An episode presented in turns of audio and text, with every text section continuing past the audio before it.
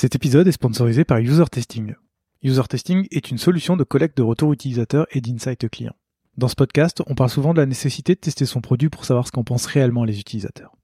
Avec User Testing, vous pourrez facilement recruter vos clients et des utilisateurs pour tester vos interfaces, que ce soit un site web, une application ou même des maquettes. Les retours obtenus sur User Testing vous permettront de savoir ce que pensent vraiment vos utilisateurs de vos interfaces et de prendre les bonnes décisions d'évolution pour vos designs. Alors rendez-vous sur usertesting.com afin de comprendre vos utilisateurs et leur délivrer la meilleure expérience possible. Dans un voyage, ce n'est pas la destination qui compte, mais le chemin parcouru. Je suis Gauthier Zimmerman et bienvenue dans Design Journeys. Design Journeys, c'est le podcast qui part à la rencontre des talents du design francophone. À chaque nouvel épisode, je discute avec un ou une designer à propos de son parcours, de son métier et de son quotidien. Mon objectif est de comprendre et de vous partager leur processus créatif, leur méthode de travail et leur façon de se réinventer. Bonne écoute Salut Léa Hello Sois la bienvenue dans, ce nouvel épisode de Design Journeys. Je suis très content de te recevoir aujourd'hui dans, le podcast et très content d'être chez Payfit justement pour, pour l'enregistrer. Euh, Léa, tu es, très connu sur la scène product design euh, parisienne et de l'écosystème startup. Mais euh, pour les gens qui ne te connaissent pas ou qui te connaissent peu, est-ce que tu voudrais bien te présenter, s'il te plaît? Oui, bien sûr. Alors déjà, merci beaucoup euh, de m'accueillir dans ton podcast. C'est vraiment une belle opportunité d'être là. Alors, qui je suis? Ça fait. donc, je suis Léa, j'ai 36 ans. Ça fait 8 ans que je. 8-9 ans que je fais du design. c'est une reconversion professionnelle pour moi, le monde de la, de tech et du design. je me suis spécialisée, c'était pas du tout. prévu comme ça, mais c'est un peu les hasards de la vie dans le SaaS B2B et souvent des logiciels avec une grosse complexité, de la technique ou un historique très tech-driven. Euh, et, en fait, je crois que j'aime vraiment bien ça, euh, l'univers un peu Rubik's Cube, où euh, il faut aller créer une culture design. Et je suis un peu une défricheuse. voilà, j'aime bien arriver le couteau entre les dents et, et, tailler dans la forêt, tu vois, pour essayer de faire un petit chemin. J'aime bien cette idée-là. Et, et du coup, j'ai bossé chez Everroad, dans le transport routier de marchandises. J'ai travaillé chez PrestaShop, donc euh, e-commerce, euh, euh, enfin CMS de e-commerce, un peu comme Shopify, et qui, a la particularité d'être open source. donc je te laisse imaginer le niveau de complexité technique. J'ai travaillé chez Lucas, qui est un des concurrents directs de Payfit, mais aussi un partenaire. On n'a pas tout à fait la même audience, mais on a le même, la même typologie de business. Et là, c'est plutôt l'univers des RH et de la paye chez Payfit. Voilà. Super.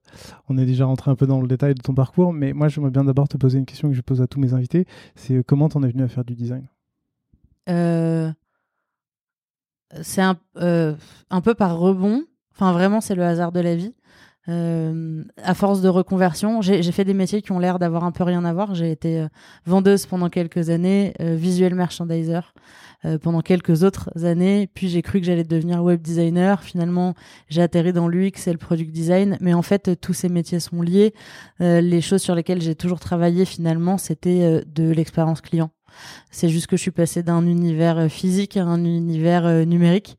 Mais finalement, c'est un peu ça qui m'y a emmené.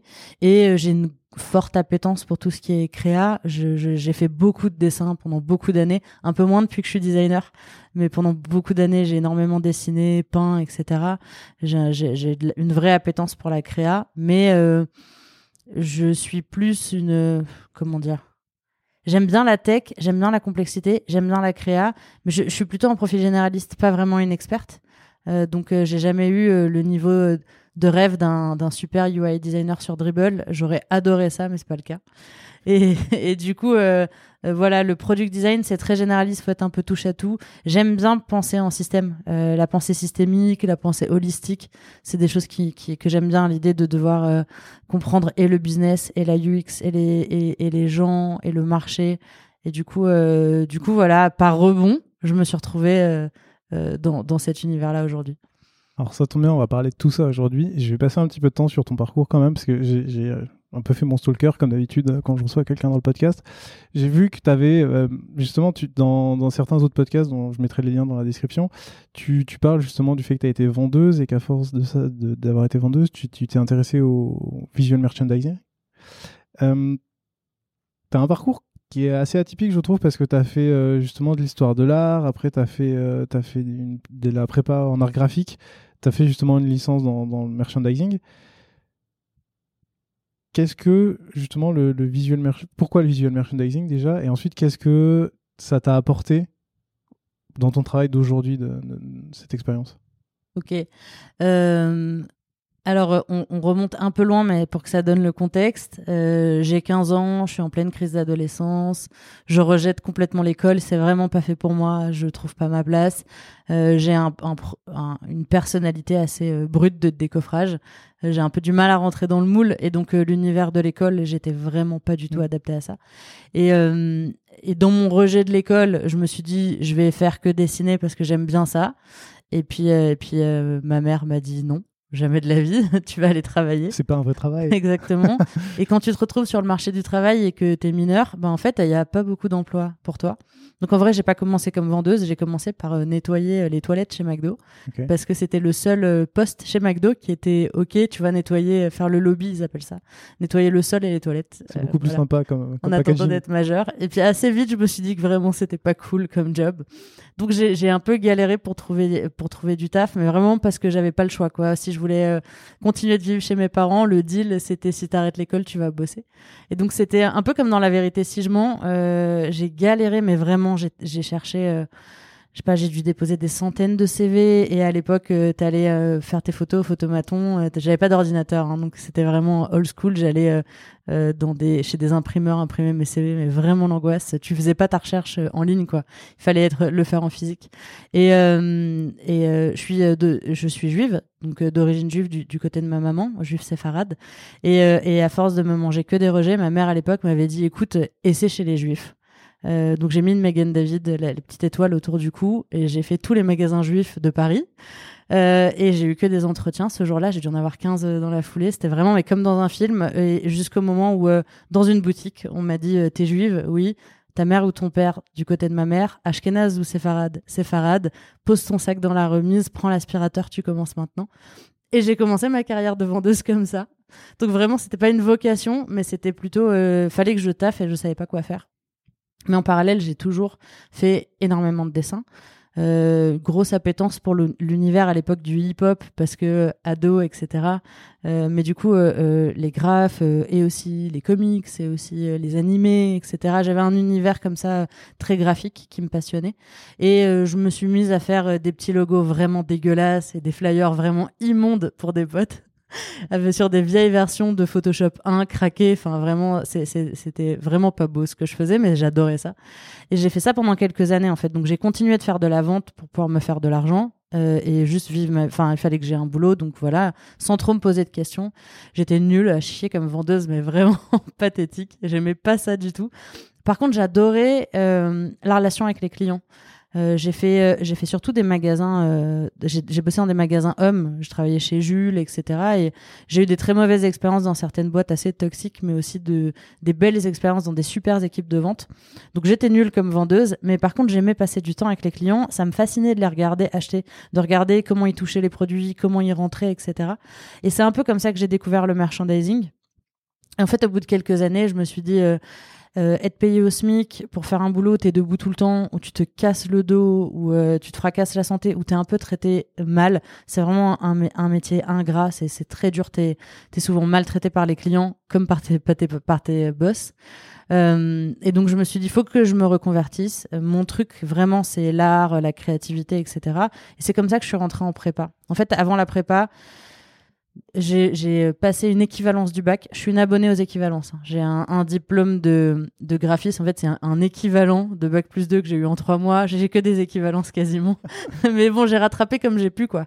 Et donc, euh, j'ai fait une équivalence du bac. Ensuite, je suis allée en prépa euh, grâce aux économies. Parce que merci papa, maman, j'ai travaillé. Et donc, j'avais de l'argent. J'ai pu me payer une année de prépa qui m'a plongé dans un univers où il y avait beaucoup de, de vrais créatifs, euh, des gens avec des niveaux vénère vraiment trop bien, qui venaient d'environnements assez privilégiés, des, fils d'architectes, des gens qui avaient de la famille dans le cinéma, etc. Et cette année, elle a été, euh, c'était une vraie année d'émulation.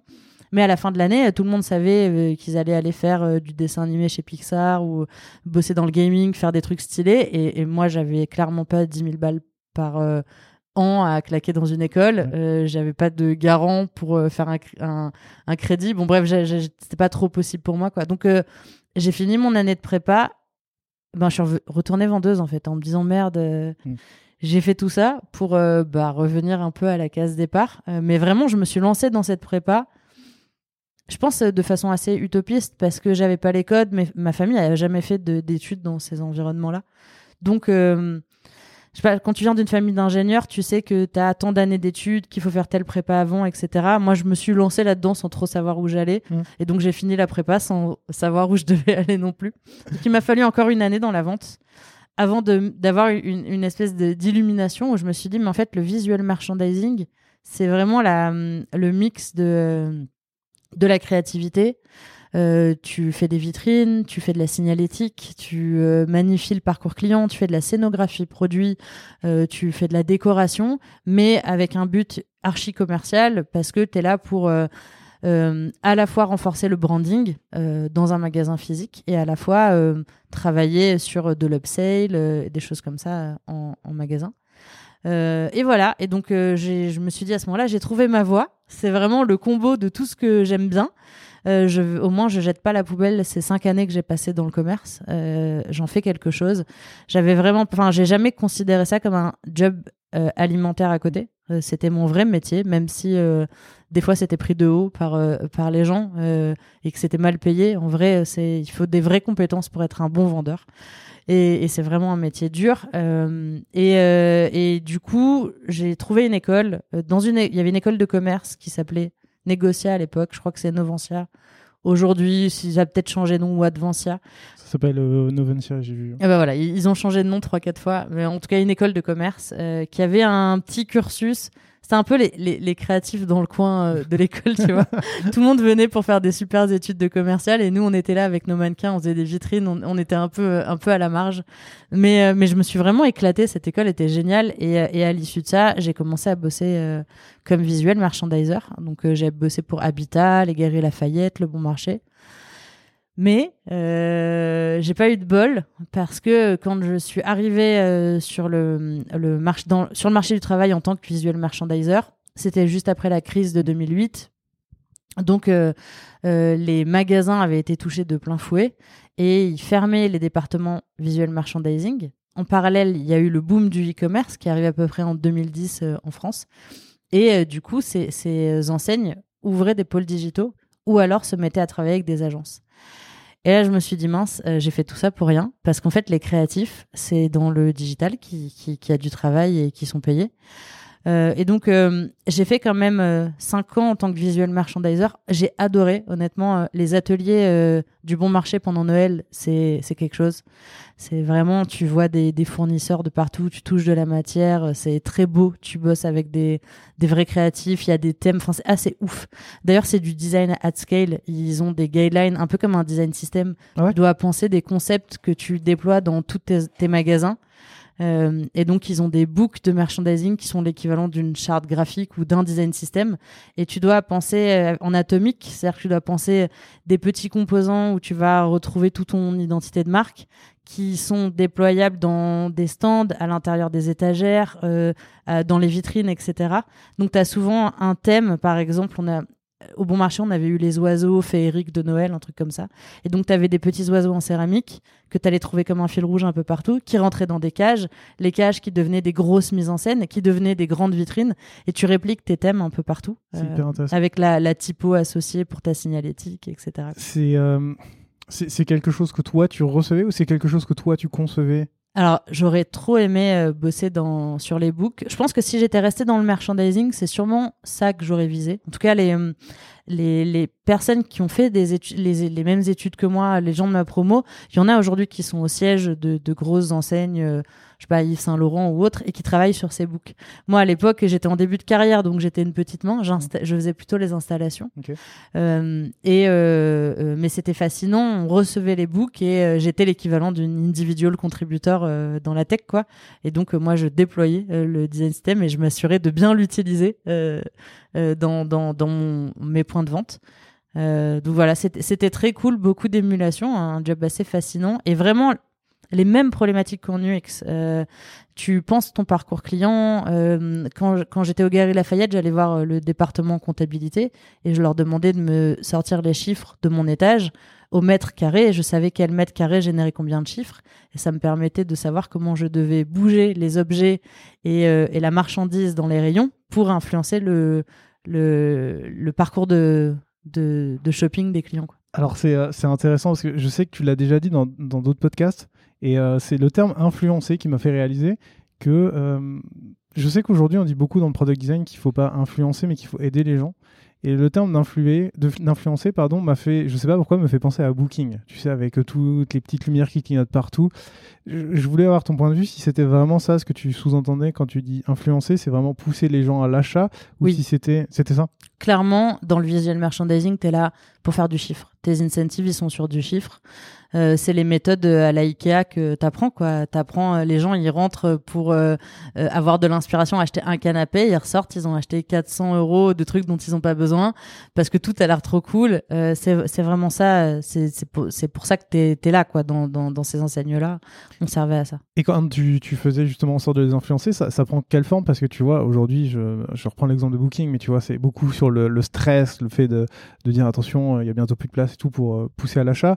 Là, j'ai un peu plus de mal à me dire comment tu, pousses vraiment les gens à, l'achat, surtout dans, ces grandes galeries. C'est un peu moins comme Ikea, comme tu le disais. En fait, Ikea, c'est juste un chemin et généralement, tu n'as pas d'autre moyen que de le suivre pour sortir. Là, dans des galeries, normalement, tu peux sortir dès que tu veux ou dès que tu as envie. Est-ce qu'il y avait des techniques un peu particulières qui faisaient que tu poussais euh Ouais, clairement. Euh, alors en fait, c'est comme euh, dans le design ça dépend de ta cible. Mmh. Donc tu pars de tes personas et de ton audience. Au bon marché, euh, le plus gros de la clientèle, en tout cas à l'époque où j'y travaillais, c'était des gens du quartier, des gens qui habitaient à rive gauche et après les touristes. Donc euh, tu avais euh, un enjeu de faire beaucoup d'inspiration, c'était très mode, etc. Tu avais une clientèle assez pointue, mais qui venait souvent, donc il fallait qu'il y ait des rotations de produits pour que tu aies l'impression à chaque fois d'arriver dans un magasin un peu nouveau et euh, une, une clientèle très euh, à fond dans la culture. Donc au bon marché, tu as beaucoup d'événements culturels, euh, des concerts, des expositions, etc. Parce que bah, parce qu'en fait, ça attire ce genre de, de, clientèle. Et ce que tu penses, c'est des expériences qui sont ça va au-delà de juste devoir acheter une chemise. Mmh. tu viens presque faire ta journée pour une expérience culturelle où tu vas avoir euh, passé à la grande épicerie de Paris, t'acheter un café avec quelque chose de très gourmet et en fait tu dois tout penser, tu, tu, dois presque penser à quelque chose de sensoriel. Et donc, tu vas travailler sur la vue, sur l'ouïe, sur les sens, tu vas faire euh, des événements, etc. Euh, au Galerie Lafayette, la clientèle, elle est majoritairement, majoritairement touristique. Et tu as beaucoup de gens qui viennent, euh, qui font des paris cartes postales, donc qui sont en bus, ils font des home tours euh, en trois jours. Euh, la, majorité des touristes à Paris, c'est des, des week-ends courts, c'est mmh. des jours de deux, trois jours. Donc ils viennent, ils arrivent, ils font euh, les spots les plus importants, ils passent au Galerie Lafayette, ils veulent voir la coupole et ils veulent acheter de la masse, ils veulent acheter leur portefeuille Tour Eiffel, etc. Et mais aussi vivre l'expérience des Galeries Lafayette, qui est l'expérience de la mode, du luxe. Tu veux passer à travers ça. Donc je sais pas si c'est toujours comme ça, ça fait un moment que je suis pas allée au magasin, en tout cas à l'époque où j'y étais, t'avais euh, comment ça s'appelait? Je me rappelle plus du nom de la collection, mais tous les trucs pour les touristes qui étaient au dernier étage. Euh, parce que comme ça, tu traversais toutes les galeries Lafayette et tu devais tout monter pour découvrir toutes les marques, tout ce qui était cher, avant d'arriver à euh, tes petites tours Eiffel en porte-clés que tu allais t'acheter. Euh, un petit peu comme dans les supermarchés où tu mets le lait et les œufs à, un endroit, le pain à l'opposé du magasin, ce qu'on appelle les zones froides, et après tu fais passer tes clients par les zones chaudes, donc là où tu vas acheter les CD, les crèmes bio à 10 euros, etc. Voilà. Donc c'est vraiment de l'influence d'achat.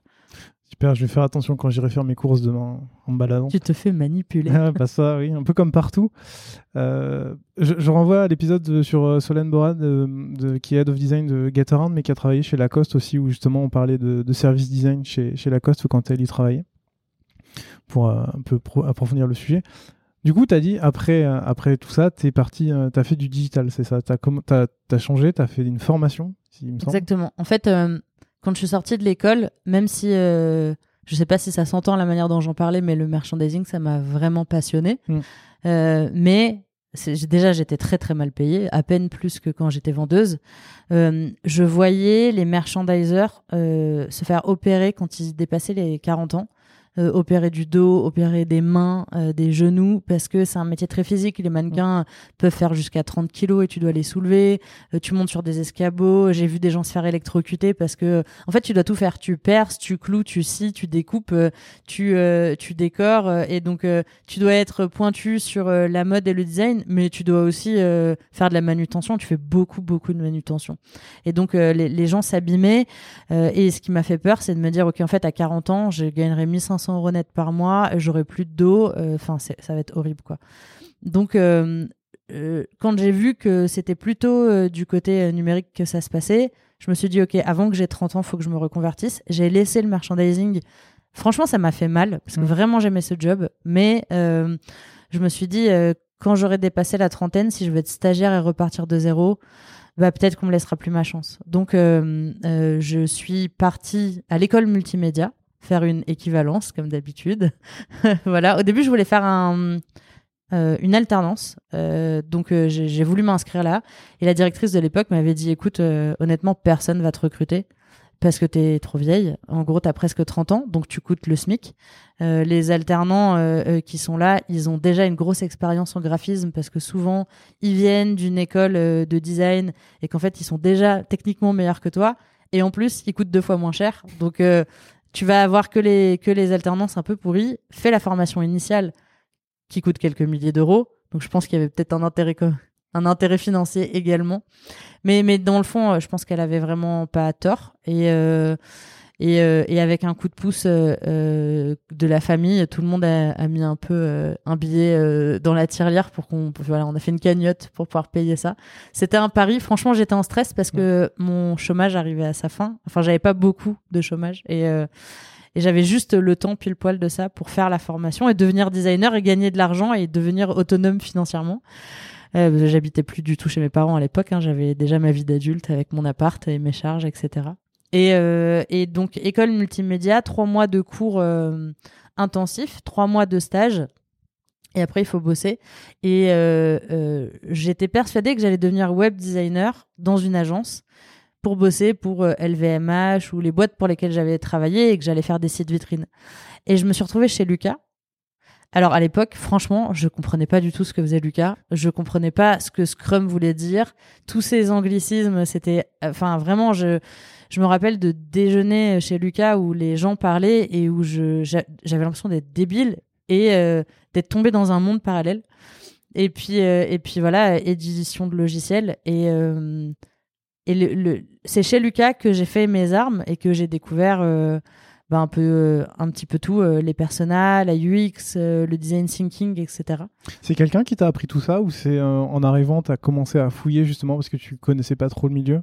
Il y a eu des deux. Quand je suis arrivée, euh, j'ai travaillé avec euh, Clotilde Martin Lemerle, euh, qui euh, était head of design à l'époque là-bas, ou directrice design, je sais plus quel était le titre. En tout cas, c'était la seule designer en poste et c'était elle qui portait le design. Et elle faisait tout, c'est-à-dire qu'elle faisait le branding, le marketing, on codait le site à la main HTML et CSS, on, on poussait sur les serveurs, il y avait aucune sécurité.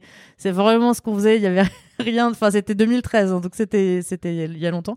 Donc j'ai autant euh, mis en page euh, des, des grilles tarifaires pour les sales en PowerPoint que euh, fait des illustrations, que fait du branding, que j'ai touché un peu à tout. Mais c'était elle vraiment qui pilotait tout ça. Et, et à l'époque, ils ont pris un stagiaire designer et ça s'appelait designer et dedans tu mettais tout ce qui était lié de près ou de loin au design. Euh, et ça passait par autant de la UI sur le produit, mais le produit, j'y suis arrivé tard. Au début, j'ai fait beaucoup la petite main pour des PowerPoint, PowerPoint de sales et, euh, et euh, du marketing. Et puis, à un moment donné, il y a eu un besoin en UI. Et dès que j'ai mis les mains dans le produit, il y a trop de choses qui m'ont rappelé euh, euh, la, le, le, le, visual merchandising et les problématiques de parcours client. Ça m'a vraiment fasciné. Et, euh, et, en fait, Clotilde me laissait vraiment carte blanche. Elle m'a laissé tout explorer. Même des fois, il y a des choses sur lesquelles on n'était pas forcément aligné ou des choses que je poussais. J'ai eu plein d'échecs. Elle m'a laissé me planter en fait. J'ai eu beaucoup de chance pour ça. hyper important. Elle m'a laissé tester des choses. Elle a poussé et encouragé pour qu'on me paye des formations. C'est moi qui ai demandé à avoir des formations en UX. Et euh, le, hasard de la vie qui, euh, je pense jusqu'à aujourd'hui encore, euh, m'a apporté énormément de valeur dans le design, c'est que je voulais faire une formation UX au Gobelin. Et Lucas euh, a pas voulu au début parce que ça coûtait quand même un peu cher et que j'avais pas encore fait mes preuves, etc. Donc ils m'ont dit non pour la formation au Gobelin, mais oui pour une journée de formation UX Onuma. Je sais plus comment on en est venu à ce truc-là. Je crois que c'est eux qui l'avaient trouvé. Et donc je suis allée faire ma formation euh, UX Design Onuma. Là c'est en anglais. Je parlais pas anglais à l'époque, donc j'ai vraiment du mal à comprendre. Je me retrouve en face de Jeff Gosself et je sais pas qui c'est. Euh, qui nous parle du Lean UX. J'ai lu le bouquin avant, ça avait l'air très cool, même si j'ai vraiment galéré en anglais pour le lire. Et, euh, et en fait, euh, je fais la formation et je me rends compte que c'est pas du tout de l'UX design. En fait, c'est une méthode Lean, euh, mais hyper centrée utilisateur et hyper Lean. Et euh, là, c'est vraiment le mind blow. Je suis en mode, wow, c'est trop puissant ce truc.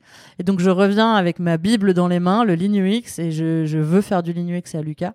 Et, euh, et en fait, euh, on me laisse faire parce que je crois qu'on me prend pas trop au sérieux. Je suis là avec mes post-it que je colle sur des murs. Je parle de persona, c'est un peu obscur, tu vois.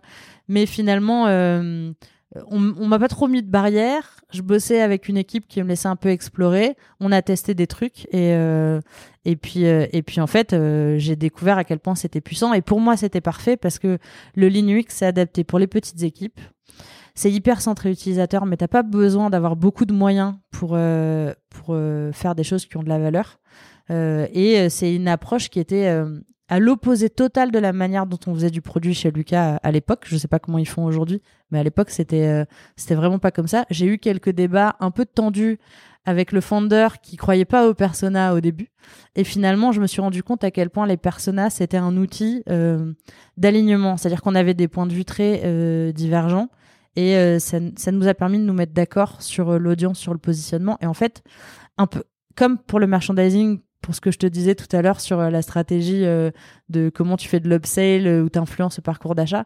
En fait, si tu as ton audience et si tu as ton positionnement, il y a tout qui déroule. Euh, si tu sais à qui tu t'adresses, tu sais comment tu dois faire ton tone of voice, comment tu dois penser euh, ton design d'interaction, comment tu dois penser tes user flow, etc. Comment t'expliques qu'il y ait euh, justement tant de personnes qui soient réticentes à l'idée de, de faire par exemple des personas ou de réfléchir sur la cible? Bon, Je, je pense qu'il y, a un- il y a pas mal de choses. Il y a, en tout cas, à l'époque, je remets dans son contexte, 2013, c'était il y a longtemps. Le, le monde du design a vachement évolué quand Mm. même. Mais euh, à l'époque, euh, on travaille beaucoup euh, de façon hyper top-down avec euh, des chefs de projet euh, et des PO qui ont un peu tout pouvoir et les designers arrivent plutôt en fin de chaîne de production. Euh, Aujourd'hui, je pense qu'on on commence à se rapprocher de ce que font, euh, ce qu'ils font aux US. Donc, je pense qu'en vrai, les barrières et les réticences, elles sont beaucoup en France, pas forcément sur tous les marchés, Ok. euh, et que c'est en train de changer aujourd'hui. Euh, et, euh, et je pense que les gens, ils ont peur de ce qu'ils connaissent pas, tout simplement, quoi. Donc, euh, les, premiers designers qui ont porté ça dans des boîtes, il a, fallu passer par énormément d'évangélisation. Je pense que mes trois premières années de carrière, c'était quasiment que de l'évangélisation. Et euh, justement, je, voulais en parler tout à l'heure sur, sur PayFit, mais je pense qu'on peut en parler sur Lucas vu, vu le contexte. C'est que là, j'ai l'impression, tu dis, tu fais beaucoup d'évangélisation. T'as pas l'impression de, de perdre tes forces et de t'épuiser à essayer d'évangéliser des personnes qui sont pas forcément dans, qui vont pas forcément dans ton sens? C'est la première partie de ma question. Et du coup, comment tu fais pour que ces personnes adhèrent à tes projets et adhèrent à, à ta pensée? En fait, j'essaye pas de convaincre tout le monde. Mm. J'ai essayé au début, ça marche pas. Tu te crames, tu t'épuises, euh, c'est hyper frustrant. Du coup, tu te sens trop nul, t'as l'impression d'être en échec tout le temps. C'est horrible. Typiquement, chez Lucas, ce que j'ai voulu faire et c'est- c'est pas ça qu'il faut faire. Euh, Aujourd'hui, je vais plutôt identifier mes alliés et identifier qui a un pouvoir d'influence dans l'entreprise. Et identifier qui, euh, si on n'arrive pas à travailler ensemble, ça sert à rien que j'aille bosser dans cette boîte. Un exemple sur Payfit.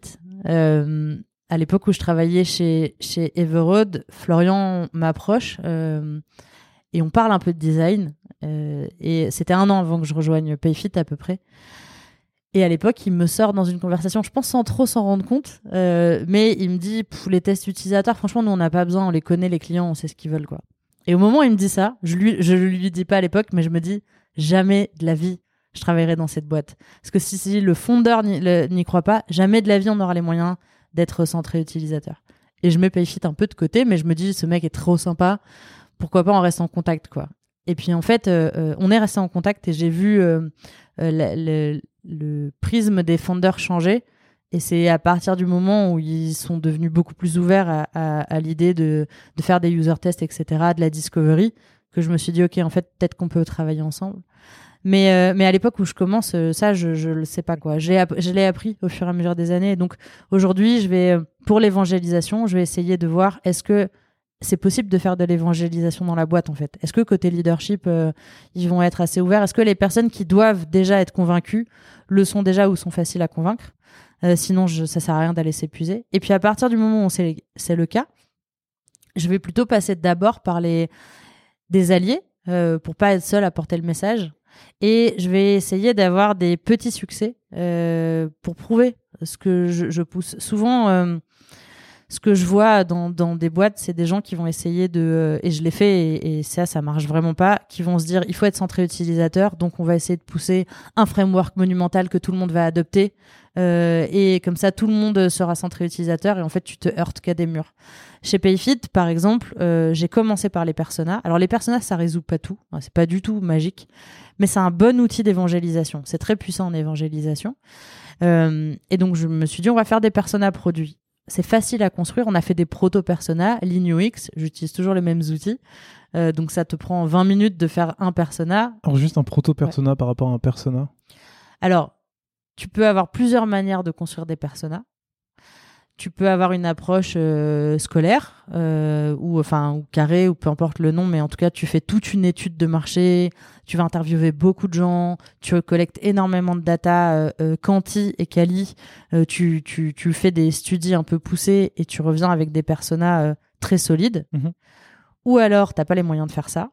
Donc t'adoptes la méthodologie Linux. C'est ça le proto persona et ton parti pris c'est de se dire cette donnée on l'a mais elle est dans la tête des gens qui bossent dans la boîte. Donc, au lieu d'aller faire toute une étude moi-même et d'essayer moi-même de tout collecter, je vais prendre les gens qui savent déjà et je vais les, mettre autour d'une table, je vais les questionner et je vais extraire leur jus de cerveau et euh, essayer de centraliser cette donnée. Aujourd'hui, les personas PayFit qu'on a fait il y a presque trois ans, à l'époque, je connais rien à PayFit, je viens de rejoindre la boîte, c'est le un des premiers chantiers que j'ai posé. On les a jamais transformés. Et aujourd'hui, enfin depuis, on a recoupé avec de la data parce qu'une fois que tu les as fait, après, il faut quand même vérifier que t'as pas fait de la merde parce que un personne a mal fait, tu biaises euh, le travail de tout le monde. Bien sûr. Donc ça peut être à risque. Mais après les avoir fait, on a on a recoupé ça avec de la donnée quali et quanti. Et, euh, et je peux te dire qu'aujourd'hui, quand tu regardes les, les, les, les, NPS ou les, tu vois, les, les métriques qui drivent un peu l'entreprise, en fait, euh, tu retrouves exactement la segmentation de nos personas. Donc on sait qu'ils étaient pertinents. Euh, mais à l'époque, euh, c'est parti sur de la confiance en fait. Tu pars du principe que si il faut choisir les bonnes personnes, donc c'est pas des invitations où tu dis aux gens, hey, qui veut faire un workshop persona? Et là, c'est biaisé. Il faut aller choisir des personnes qui, qui, ont de la valeur à être là et qui sont pertinentes, qui sont complémentaires. et donc, en fait, comment tu choisis les bonnes personnes complémentaires Il faut que ça couvre le cycle de vie de ton client, depuis le moment de l'acquisition jusqu'à au moment de la rétention et de l'usage. Donc tu vas aller chercher euh, le marketing, les sales, le CS, etc. Euh, et puis euh, quand tu la personne qui facilite le workshop pour créer le proto persona, elle doit être attentive à. T'as toujours cette petite bascule un peu subtile où au début les gens te disent des trucs qu'ils savent vraiment, ils parlent aux clients, ils les connaissent. Et puis à un moment donné, ils se mettent à imaginer, ils commencent à créer de l'empathie avec le persona. Et là, ils supposent et IBS tout. Donc il faut réussir, le facilitateur doit réussir, ou la facilitatrice doit réussir à, à, à faire la, la, la, distinction et des fois à interrompre et à dire attends là c'est toi qui inventes ou euh, vraiment les gens t'ont dit ça? Euh, mais si c'est bien cadré, tu peux sortir avec un outil vraiment archi puissant qui prend 20 minutes max à construire quoi. Mmh. Euh, et, et, donc être passé par cet outil là, ça m'a permis très vite d'avoir un premier petit succès. Tout d'un coup, on avait un outil utilisable, centré utilisateur, et après, tu peux l'utiliser pour plein de trucs. Une fois que tu as ton persona, tu peux dérouler des customer journey, tu peux travailler sur de la value propre, tu peux faire des empathy maps, tu peux faire plein de choses. Euh, et donc ça m'a permis avec un minimum de moyens, un minimum de temps, de dire "Eh regardez, être centré utilisateur, en fait c'est pas si compliqué. On peut vraiment le faire et ça peut apporter de la valeur."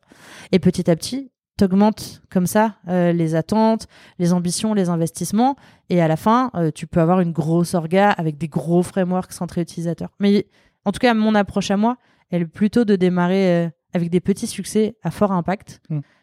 et d'augmenter petit à petit. Tu gagnes en confiance de la part de tes collaborateurs, collaboratrices, et, et après tu peux augmenter comme ça. Ouais, t'es pas, pas, la première dans, dans, dans ce podcast à dire qu'il faut y aller petit succès par petit succès ou repérer les personnes qui sont, qui vont t'aider dans ton chemin et qui vont te, qui vont te défendre. Alors, si tu veux bien, on va retourner un peu en arrière. Quand tu étais chez Lucas, euh, j'avais juste une question à te poser. C'est de cette première expérience professionnelle dans, le product design et dans le design SaaS, qu'est-ce que tu en retires? Alors, euh, de Lucas euh, spécifiquement et de cette première expérience, beaucoup de frustration et beaucoup de mal-être quand je sors de la boîte parce que c'est pas du tout une boîte bienveillante au moment où j'y suis. J'espère qu'ils le sont aujourd'hui, mais à l'époque pas du tout.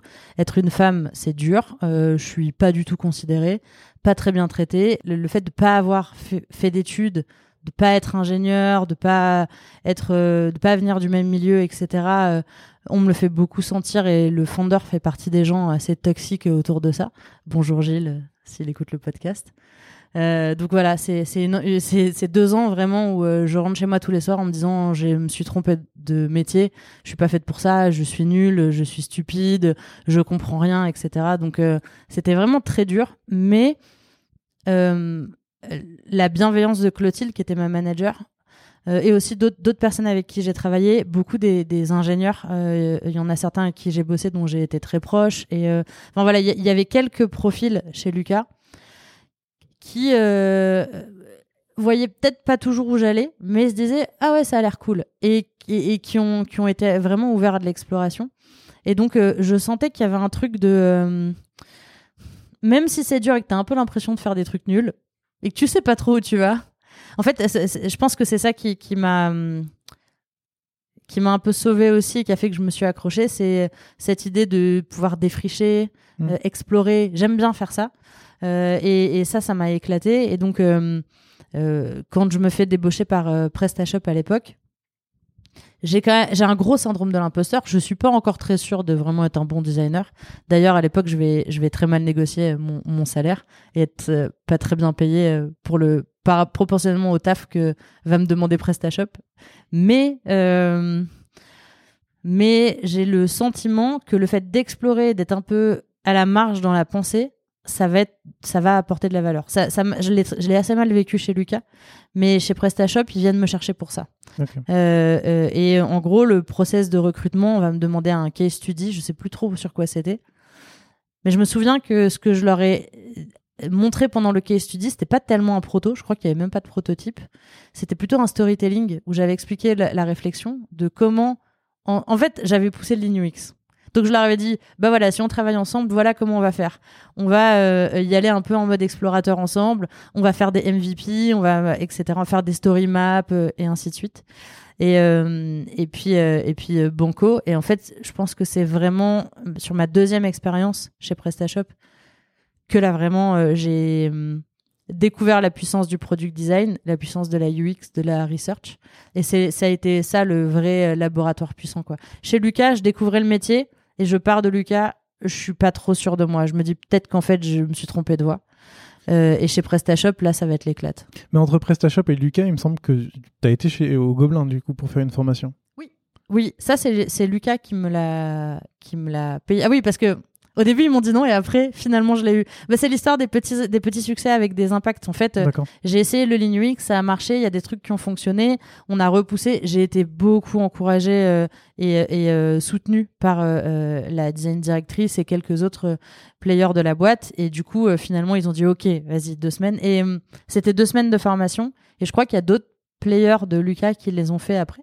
On fait la même formation, notamment des PM, euh, alors que c'était une formation UX. Donc la preuve que euh, on peut être PM et designer et, ingénieur et que les frontières, c'est que des, de la vue de l'esprit, euh, ce sont des mythes. Et justement, cette, cette formation, elle t'a pas un peu conforté dans l'idée que tu étais bonne dans ce que tu faisais ou c'est Alors, il faut savoir quand même que je suis quelqu'un qui a pas du tout, enfin, j'ai pas du tout confiance en moi. Euh, j'ai très, j'ai un problème d'estime de moi-même, sûrement dû à mon histoire, mon éducation, etc. Mais en tout cas, je suis quelqu'un qui a tendance à voir euh, euh, tout, tout, ce qui n'est pas encore euh, atteint. Et tu vois, c'est jamais suffisant, c'est jamais assez bien, etc. Il m'en faut pas beaucoup pour euh, pour douter. et du coup, du coup, un il suffit qu'il y ait un contexte où euh, c'est pas totalement bienveillant. Et, je, en tout cas, aujourd'hui, je suis senior et euh, je suis plus solide. Mais à mes débuts, pas du tout quoi. Et c'est ce qui va se passer euh, en fait chez PrestaShop, c'est que euh, l'environnement va être beaucoup plus bienveillant.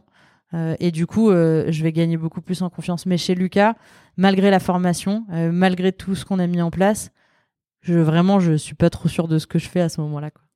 Ok, alors on va parler de PrestaShop. Tu rejoins j'ai vu que tu rejoignais euh, l'entreprise en tant que lead product designer, c'est ça? Non. Je rejoins euh, l'entreprise en tant que product designer. D'accord. Et, euh, et, le rôle de lead va se faire. Alors, le rôle de lead a jamais été vraiment officiel.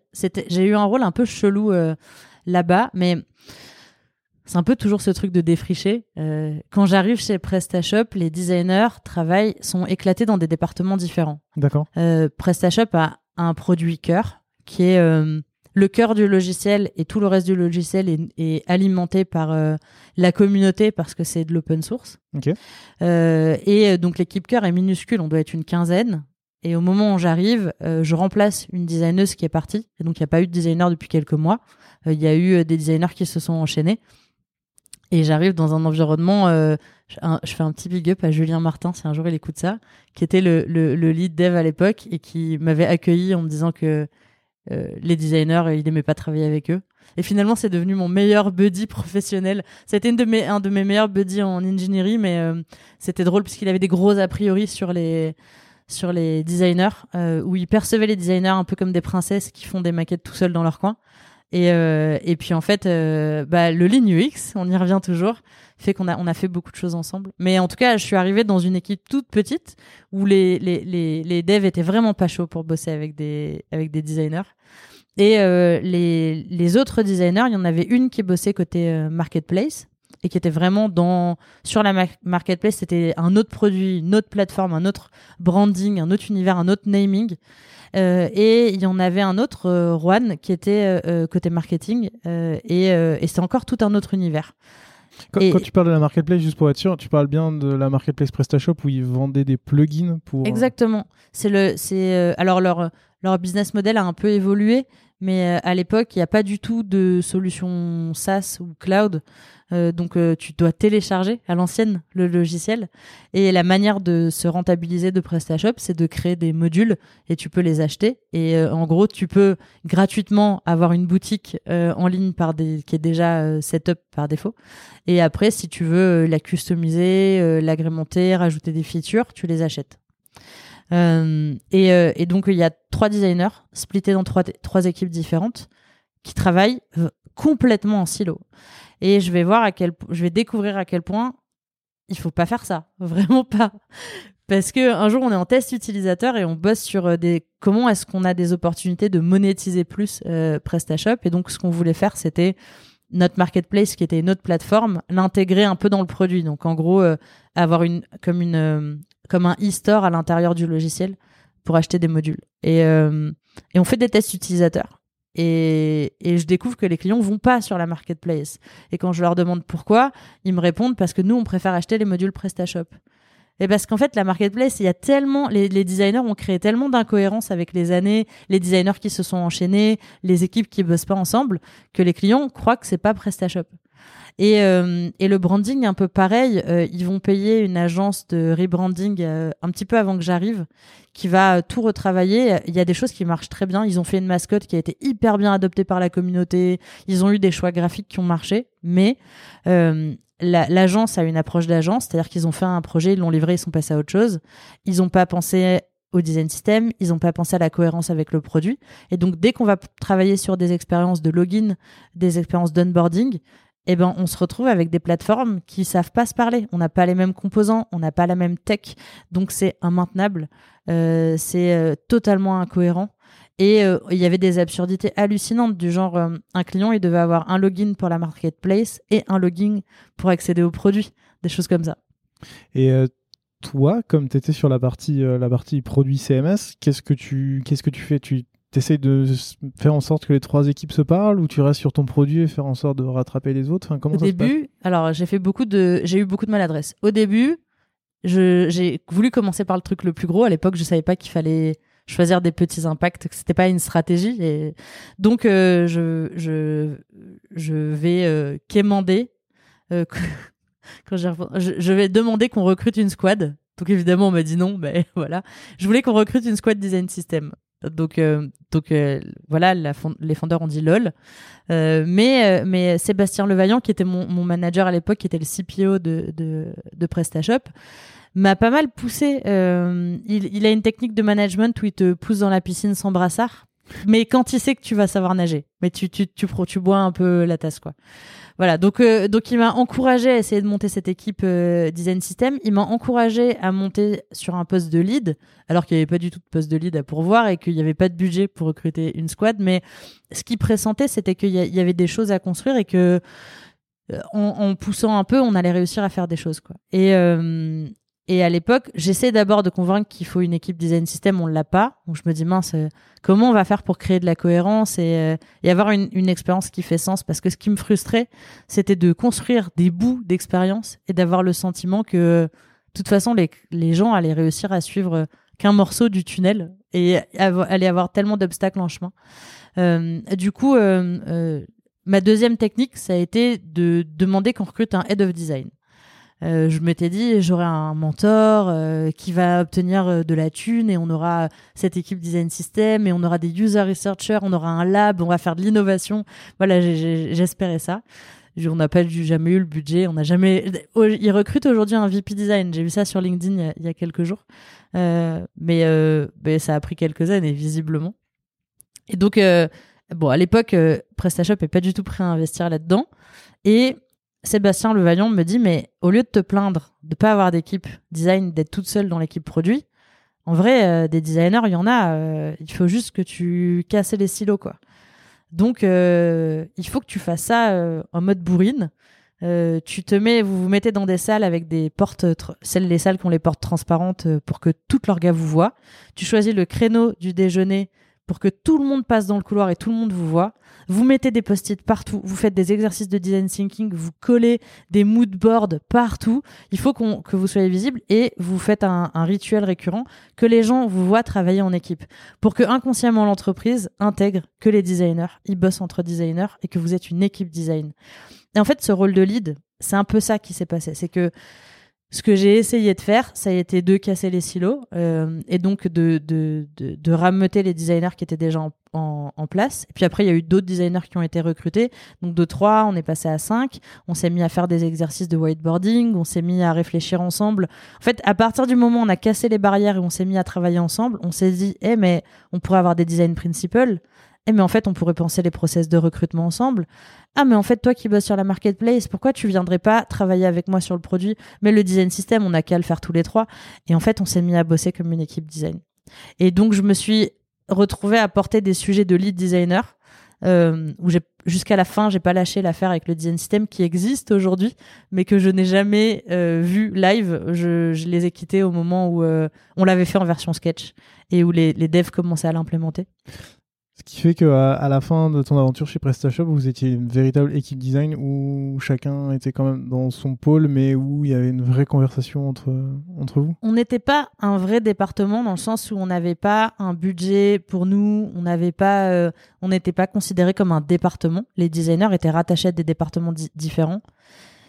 Mais on était quand même considéré, en fait, on n'était pas considéré comme un département dans l'organigramme de la boîte mais on était considéré comme une équipe design par tous les employés et les managers, par les gens qui bossaient chez PrestaShop. Donc euh, euh, ça a permis de créer plein de synergies. En fait, ça a permis de créer permis de créer des synergies et de porter ensemble les sujets qui devaient être communs à un designer autour de la brand, de l'identité, euh, des parcours, des funnels, etc. Donc un peu ce que tu disais tout à l'heure, où c'est tu commences petit et tu fais brique par brique et tout le monde commence à réaliser.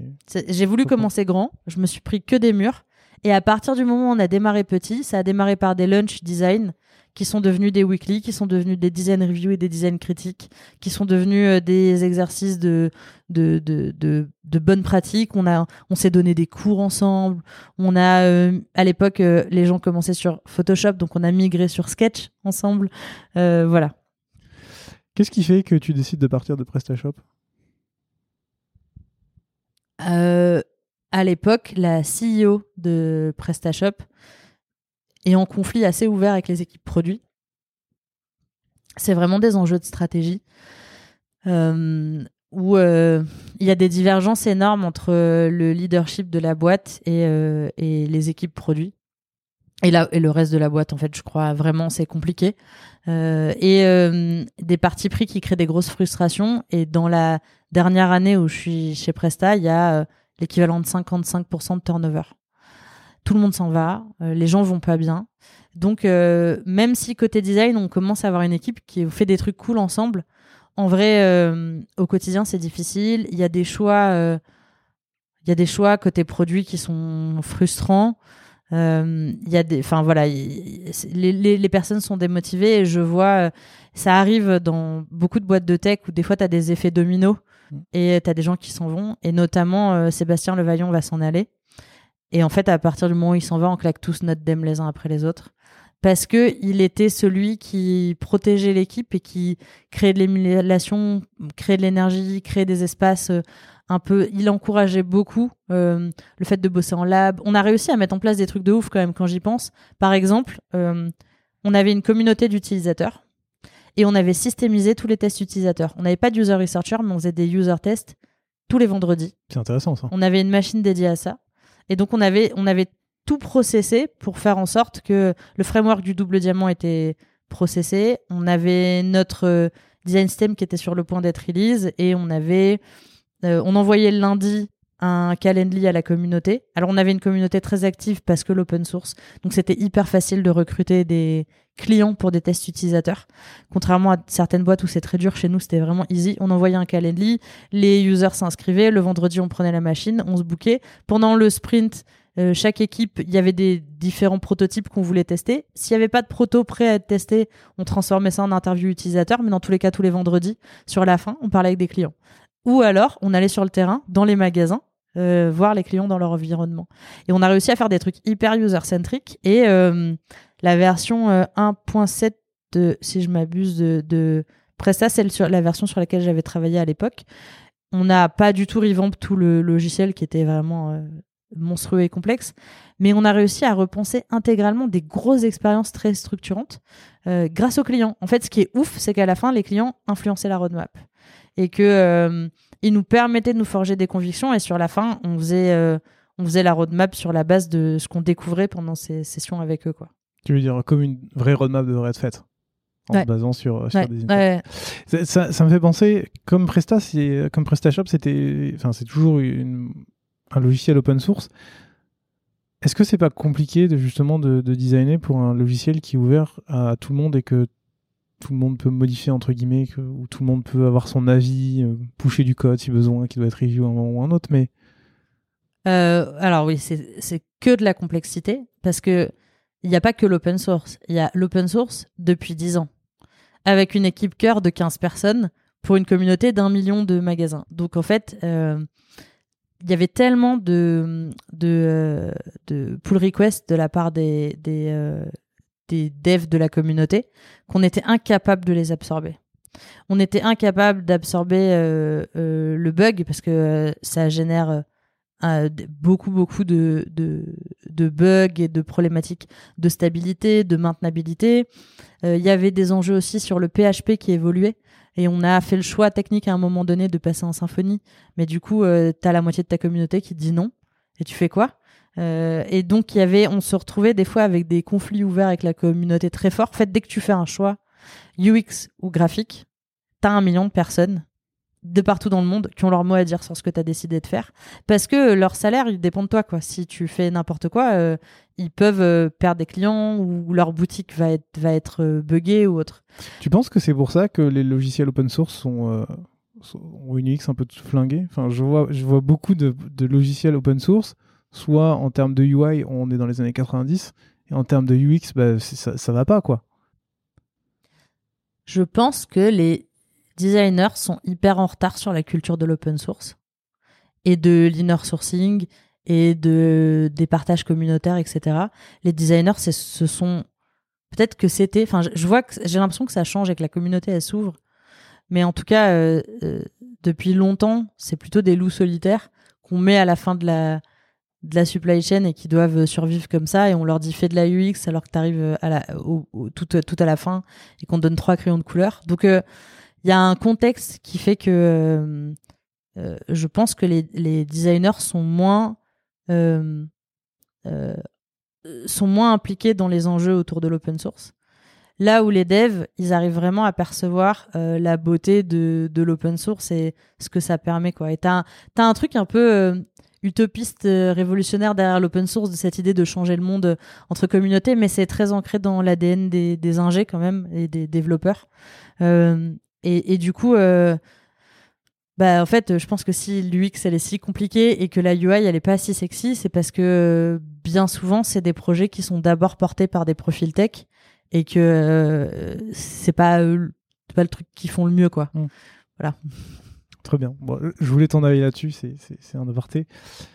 Si on parlait un petit peu de Everroad, puisque c'est là où tu as été euh, juste après euh, PrestaShop, comment tu as fait le passage justement de PrestaShop à Everroad Est-ce que c'est eux qui sont venus te chercher? C'est toi qui as voulu bouger? Et surtout, comment t'en es venu à passer d'un rôle de product designer à head of c'est moi qui ai voulu bouger et c'est eux qui sont venus me chercher. Parce qu'en gros, j'étais sur la plateforme euh, Talent, Wired, je sais plus, une, plateforme comme ça, qui fait des matchings entre euh, des gens qui cherchent et, des boîtes qui recrutent. Mais euh, à l'époque où je, donc je, quitte PrestaShop, un peu par dépit parce que on a quand même vraiment galéré pour construire tout ce qu'on a fait. Mais en même temps, tout le monde s'est barré, quoi. Les devs qui restent, ils sont tous en freelance, tous les PM sont partis. Euh, j'avais un PM Guillaume Bruer qui était vraiment mon buddy à l'époque. Et, et, quand il s'en va euh, c'est un peu le désespoir quoi. Il y a plus Sébastien il y a plus lui des designers qui sont partis. Bon voilà.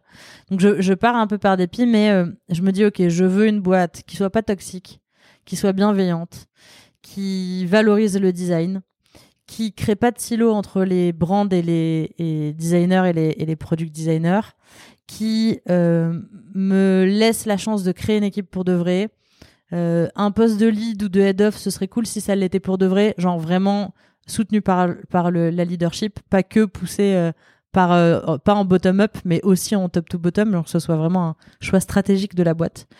et, et, et j'ai envie soit de ça, soit de faire de l'innovation, soit de faire purement que de la UX, presque du service design. Et donc je vais aller voir autant des boîtes comme le Numa à l'époque, en entretien que euh, des euh, toutes petites startups, des scale-up. Je vois un peu tous les modèles en fait, des PME, etc. et euh, chez Everroad, je tombe vraiment amoureuse du founder à l'époque. Je sais pas, il a un, il a un bagou, il a une tchatch. Maxime Le il est très fort pour ça. Il te retourne le cerveau en deux minutes. Euh, il, te vend un stylo, euh, tu vas l'acheter 50 000 dollars et, tu te rends pas compte que tu t'es pris une carotte. Il est, il est assez hallucinant. Il est très fort pour envoyer des paillettes dans les yeux des gens. Et ce jour-là, il m'envoie vraiment des paillettes. Euh, je parle avec lui et je me dis, oh, je veux trop bosser avec ce mec. La promesse, c'est transport routier de marchandises. Plus aucun camion ne roulera à vide dans le monde grâce à nous. C'est un peu ça le truc. Donc euh, c'est écologique et puis euh, les transporteurs, on va leur apporter de la valeur parce qu'on va leur apporter des clients et puis on va créer un algorithme de pricing qui fera des prix justes et donc personne ne se fera carotte. Et puis ce monde, il faut qu'il se digitalise parce que les transporteurs qui se digitalisent pas vont mourir et on va disrupter un marché. Et donc en fait, il y a un peu la combinaison de tout, c'est-à-dire qu'il veut un head of design, j'ai carte blanche, je vais avoir un budget pour monter un département. Alors à l'époque, il me vend qu'on va faire un, un, un hyperscale de fou et qu'un jour j'aurai une équipe de 100 designers. En vrai, il me dit un peu tout ce que j'ai envie d'entendre et j'y crois. Euh, ça s'est pas vraiment passé comme ça, mais on a quand même fait des trucs vraiment cool. Euh, euh, et il y a un mix de disrupter un marché, faire de l'innovation, bosser sur de la value propre et faire un peu ce qu'on veut. Et, et la brand et le, produit, il n'y a pas vraiment de frontières. et donc, un des, les, deux premiers recrutements que je fais chez, chez Everroad, ça va être Gauthier Casanova et, Alison Lambeau, qui vont être euh, respectivement product designer et brand designer. Et on va penser ensemble le design system, euh, la charte graphique, euh, tous les assets de design. En plus, il me semble que tu arrives quand il y a un rebranding, c'est ça? Ouais, ah ouais, alors ça, c'était un peu l'histoire un peu sport. J'arrive, ça fait une semaine que je suis là. Et, et en fait, il y a une autre boîte qui a quasiment le même nom dans un pays où on n'est pas encore positionné, mais on sait qu'on se positionnera euh, dans d'autres pays d'Europe, qui menace euh, de nous faire un procès. Et on se rend compte, alors Convargo, ça c'est le nom de la boîte à l'époque, ça a été trouvé par le fondeur qui a imaginé ça lui solo quoi, mais il n'y a pas eu vraiment de recherche. Je vais découvrir que le naming c'est un métier et c'est un métier compliqué. Euh, honnêtement, demain, je monte une boîte, je dois trouver un nom, je passe par une agence.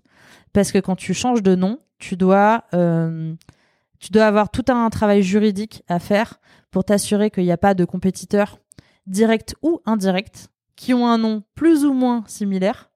Euh, tu dois t'assurer aussi que dans toutes les langues euh, de tous les marchés où tu vas te positionner, ça veuille pas dire un truc genre zizi ou un truc un peu ridicule. Et, euh, et tu dois t'assurer que tu es en mesure de payer toutes les URL dont tu vas avoir besoin. En fait, il y, a plein d'enjeux comme ça, légaux, techniques. et du coup, on passe par l'agence Nomen en se disant, OK, là, qu'est-ce qui est le plus intéressant? C'est de changer de nom ou alors d'aller au procès et de juste se battre contre ces autres gens qui, après tout, eux aussi, ils ont un nom presque comme le nôtre et on a volé l'idée de personne, quoi. Euh, et en vrai, euh, quitte à mettre de la thune, autant mettre de la thune dans un nouveau naming stylé. Et puis en plus, on est euh, pas loin de faire notre première levée, la, la série A. Et donc, bah, autant avoir un nouveau nom et un nouveau branding. Et donc, il arrive en me disant, voilà, dans trois semaines, on a changé de nom, on l'annonce à tout le monde on annoncera la levée de fonds. Il faut que ça envoie des paillettes aux, aux invests. Euh, change tout. Budget zéro, parce qu'on n'a pas levé de fonds, hein, donc on n'a pas de thunes. Et, euh, et, et, voilà, vas-y, rebrande-nous. Et donc là, c'est un peu la panique, surtout que je suis pas du tout un brand designer. mais, euh, mais en fait, on va, bon, on va faire ce que je sais faire, du Lean UX. Donc, on va voir des clients, on teste le, les interfaces qui existent. Déjà pour voir qu'est-ce qui marche, qu'est-ce qui marche pas. Il n'y a pas grand-chose qui marche. Parce qu'en fait, on a une identité très euh, startup, e-founder, etc. Enfin, la manière dont nous, on se percevait. Et en fait, euh, nos clients, c'est des transporteurs routiers. Donc, c'est des gens qui ont un univers hyper codé. Donc, tu veux dire que jusqu'à ton arrivée, personne ne s'était renseigné sur le produit Ah si, si, si, si, il y a eu un gros travail. Il y avait euh, Jordan qui était là avant moi, euh, qui travaille au Design Crew. Coucou Jordan. Et, euh, et donc c'est Jordan qui avait fait toute l'identité visuelle. Il y, a, eu un premier freelance qui a posé des premières briques. ensuite, Jordan a été le premier recrutement design. Il a travaillé toute l'identité visuelle du produit et de la marque. Euh, mais euh, euh, c'est aller très vite. L'enjeu au tout début, quand tu montes une boîte et que t'es pas encore à la série A, c'est que tu montes une identité pour avoir un produit qui arrive sur le marché le plus rapidement possible. T'as pas le temps d'aller faire des études, quoi. Donc Jordan, il a appris les codes les codes qui se faisaient euh, dans la tech, qui ont un produit qui est vraiment un produit euh, de start-up qui va disrupter un marché, etc. Et, euh, et c'est quand on va aller sur le terrain faire des, tests utilisateurs avec l'existant. En gros, le, enfin c'est pas même pas vraiment un test. On, on ouvre le point, le site internet ou l'application devant des clients, on leur dit qu'est-ce que vous comprenez? Et là, on nous sort des trucs, on hallucine. On nous dit qu'on est des étudiants, que on sait pas faire du transport routier de marchandises, ou alors on nous dit qu'on est trop compliqué alors qu'on a une interface hyper light. Il y a trois boutons et on nous dit que c'est trop compliqué. En fait, je découvre que l'environnement des gens avec lesquels on est, c'est des gens déjà qui n'ont pas d'iPhone. Ils ont tous des Android. Donc tous les codes qui sont liés de près ou de loin à de l'iPhone, ou même si c'est de visuellement, si c'est un peu Apple-like, eh ben eux, ils associent ça à c'est de la technologie compliquée pour moi faut remettre dans le contexte, on est en 2017 hein, quand euh, Exactement. parce que depuis ça. Ouais, clairement, ça a évolué. Mais à l'époque, à l'époque, ils vont sortir une app mobile, je crois. je sais plus si, elle est sur Android ou sur euh, ou sur euh, sur iOS. sur iOS à l'époque, mais en tout cas, l'app va pas marcher, notamment parce que il y a eu des biais en fait, il y a des biais très tech ou des biais très code de startup. Et donc on est perçu comme des petits étudiants de la tech donc clairement comme une boîte digitale, mais un peu des petits Parisiens qui connaisseraient en transport routier. En fait, le transport routier, c'est un monde où tout le monde se connaît où euh, euh, tu c'est beaucoup du bouche à oreille euh, à ce moment-là. Hein. Ça, évolue très très vite et je pense que ça a déjà beaucoup évolué. Il y a énormément de boîtes qui, enfin il y a des choses très poussées avec des API et beaucoup d'intégration, etc. Aujourd'hui. Mais à l'époque où nous ce qu'on target c'est les tout petits transporteurs, les boîtes familiales, moins de 20 camions. C'est André et Michel qui ont hérité leur boîte de leur père, qui ont du mal à générer du bénéfice, qui voient euh, les Polonais euh, arriver sur le marché avec des mecs qui font pas de pause, qui sont pas à 35 heures parce que euh, ils mettent deux gars dans un camion qui sont en rotation et le camion roule en continu. et, donc, tu es face à des, des, personnes qui ont peur de l'ubérisation. et tu arrives avec tes codes de, de, start-up parisienne. En fait, ils flippent. Ils flippent de ouf et ils ont pas confiance.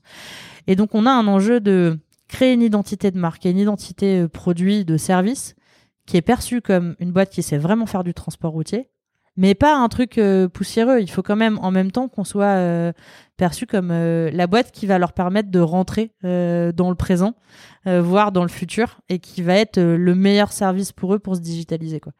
Et donc en fait, pour retravailler tous ces codes-là, c'est beaucoup d'interviews clients je regarde, je fais beaucoup de bench, mais en fait mon benchmark c'est euh, je m'inscris sur euh, les routiers de la night euh, sur Facebook, je rentre dans tous les groupes Facebook de tous les routiers que je peux. je suis les sales sur le terrain pour aller parler avec avec des clients. Je lis de la presse de camions. je, je, voilà, c'est pas mon univers, mais en fait je, je choisis aucun code qui me plaît toute façon, si j'avais pris selon mes goûts, il y aurait eu des pizzas, des licornes dans l'espace un peu partout. Voilà, moi j'adore le kitsch, donc vraiment je correspond pas à la cible. Euh, et en fait, euh, ce que je vais découvrir, c'est que euh, on, peut prendre de haut et se dire le transport routier, c'est un univers un peu vieillissant et en termes de graphisme, ils sont, pas de code. En fait, c'est faux, ils ont des codes. Il y a de la typo, bâton, bold, condensé. Euh, il y a des manières de traiter euh, le papier, le média, etc. Il y a des façons de parler, il y a un, il y a un tone voice, il y a euh, une façon de travailler l'image, l'iconographie, etc. Et donc, on va essayer de faire un, un mix entre l'univers de la tech et l'univers du transport routier, d'avoir quelque chose qui fonctionne. Et ce qu'on va considérer comme un succès, c'est le jour où on, fait notre, un prototype de homepage pour notre site internet, on le montre à un client et en lui, demandant ce qu'il en pense, il nous dit bah j'en pense rien. C'est une boîte de transport de marchandises, non? C'est pour euh, matcher euh, les transporteurs et les, et les expéditeurs. Et là on se dit ouais, c'est trop bien. C'est exactement ça qu'on veut quoi. Du coup, tu as fait tout ça en trois semaines. Non, pas du tout. On a, ce qu'on a fait en trois semaines, ça a été de poser le concept. Donc en trois semaines, ce qu'on a fait, ça a été de bencher, de parler des, des clients, de tester l'existant. Et euh, je vais utiliser un framework qui s'appelle Three Hours euh, Rebranding Workshop, qui est entièrement gratuit en ligne pour les gens qui veulent le framework. Je mettrai le lien dans la description. Ok. C'est Jack Knapp, euh, donc celui qui a conceptualisé la méthode Sprint de Google Venture, qui a mis ça aussi à, à dispo de la communauté. C'est un article Medium et tu peux télécharger tout le framework. Et ce, ce, cet exercice, tu pars de ta vision très long terme donc là, on demande à Maxime Le Gardé de rêver de nous envoyer des paillettes comme il sait faire. Où est-ce qu'on sera dans 20 ans? Et ça déroule. Et puis ensuite, à partir de là, tu dis OK. Et donc aujourd'hui, on s'adresse à qui? Qui est ma cible? Quelles sont mes valeurs? Quel est mon marché? Comment je dois leur parler? En fait, ce que tu définis, c'est ton positionnement. Et à la fin de ces trois heures de workshop, tu ressors de là avec la majorité des infos dont tu as besoin pour poser une identité. Donc en fait, on va mélanger on va essayer de bien connaître nos clients, on va faire nos personas, on va euh, faire ce, travail, ce 3 hours euh, euh, workshop, et, et à la fin, on sort de ça avec des codes. Donc ça, ça nous prend peut-être 10 jours, deux semaines. On sort de ça avec des codes et on se dit, OK, voilà, maintenant, on a peut-être 10 jours encore pour définir des assets graphiques réplicables. Est-ce que je peux te poser d'abord une question sur justement ces 10 premiers jours et cette réflexion? Parce que, en fait, j'ai bossé dans une boîte où il y avait euh, cette réflexion sur la marque, sur euh, ce qu'on voulait montrer. Et c'est vrai qu'à l'époque, j'ai lu, tu avais fait un article dessus qui avait expliqué comment faire. Un article médium que je mettrai encore une fois dans la description. Et j'ai suivi cette méthode-là. Et il s'avère qu'à la fin de ce, workshop, ça a été un, espèce de fiasco total parce que entre la réalité de comment était la boîte et du marché et ce que voulait le fondateur de sa boîte, il y avait un décalage total. Et euh, la question que je me pose, c'est comment comment vous, vous avez fait pour faire en sorte que euh, il y ait justement cette réalité qui est le marché tel qu'il est et tel que vous voulez être, qui se retrouve dans un point de convergence ensemble. Parce que si tu décides d'aller, euh, je sais pas si tu veux être shiny et le Uber, enfin ressembler à Uber et que de l'autre côté on attend quelque chose d'un peu plus rustique, tu ne trouveras jamais un point de convergence. Alors là, c'est le moment où le magicien doit te donner euh, les secrets de son tour. Donc, euh, peut-être que j'aurais, j'arriverais moins bien à manipuler les gens, mais parce qu'en vrai, euh, je manipule de ouf quand je fais des workshops.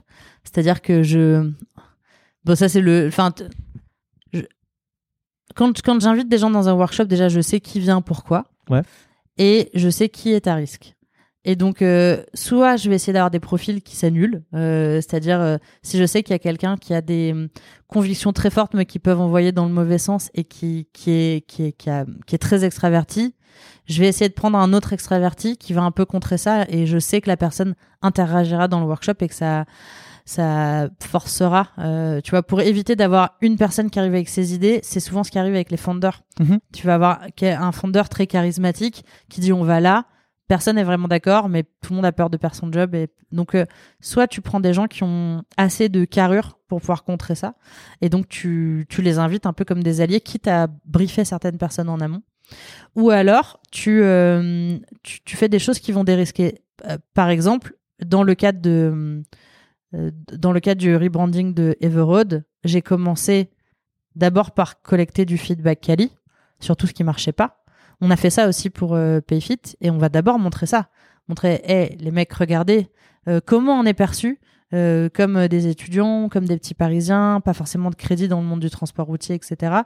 et donc, tu, je démarre jamais un workshop sans avoir fait une demi-heure, une heure de, de mise, à, mise à jour, mise à niveau, tu vois, clairement je biaise complètement la pensée des gens, quoi. Je m'assure que tu biaises pour de bonnes raisons. Oui, oui, non, mais clairement, c'est pas, enfin, je, c'est pas, c'est pas biaisé pour biaiser, mais c'est parce que je, je, suis le truc, le pire truc qui puisse arriver, c'est que les personnes se basent sur eux-mêmes selon leur propre goût. Euh, donc euh, l'enjeu, c'est de leur dire, ok, tu vas être comme un designer aujourd'hui, mais si tu veux être comme un designer, tu vas le faire vraiment. Tu pars de ta cible, tu pars de ton audience, et il faut que tu sois bien au courant de tout ce qui marche pas. Et en général, en fait, à partir du moment où on t'a donné ça, et où tu as quand même les bonnes personnes et les bons alliés dans le, dans le workshop et où tu es un facilitateur assez solide pour mettre un no-go à ton au founder quand tu sais que ça part dans la mauvaise direction. Euh, et ben ça peut aider mais après euh, des fois aussi ça peut ça peut ne pas marcher tu vois. Les, les, les codes graphiques qu'on a pris on les a refait évoluer euh, on a réitéré dessus. Il y a des choses qu'on a fait qui étaient bien on a d'autres qui marchaient pas du tout euh, mais le, le c'était c'était pas très grave. Le plus important c'était que euh, dans le fond, le message et la perception que les gens allaient avoir de la marque, soit nous, ce qu'on cherchait, c'était le trust et la crédibilité. Euh, c'était ça le plus important. Le reste, presque, on s'en foutait un peu, tu vois, c'était accessoire. On allait pouvoir l'améliorer, quoi. Donc, ce qui nous amène aux 10 jours qui restaient une fois que vous êtes tous alignés sur. Euh, Pardon, et aussi dans le workshop, il y a des, des experts. Un peu comme dans la méthode sprint, tu vas inviter des gens qui savent de quoi ils parlent. Donc euh, là, dans, quand on avait fait l'exercice chez Everroad, on avait les, le head of sales, qui est un mec qui venait du monde du transport routier de marchandises, qui avait bossé chez Téléroute pendant 20 ans. Les codes, il les connaissait par cœur. Si vraiment on était parti sur un truc absurde, il nous l'aurait dit. Il avait, il avait vachement de, de un peu grande gueule, euh, charisme, etc. Et du coup, euh, quand il y avait des choses qui sortaient qui étaient un peu ridicules, bah, il nous le disait, quoi. Ok, donc de quoi vous mettre déjà sur la bonne voie. Euh? Exactement. Après, le top du top, c'est t'invites des vrais clients. Oui.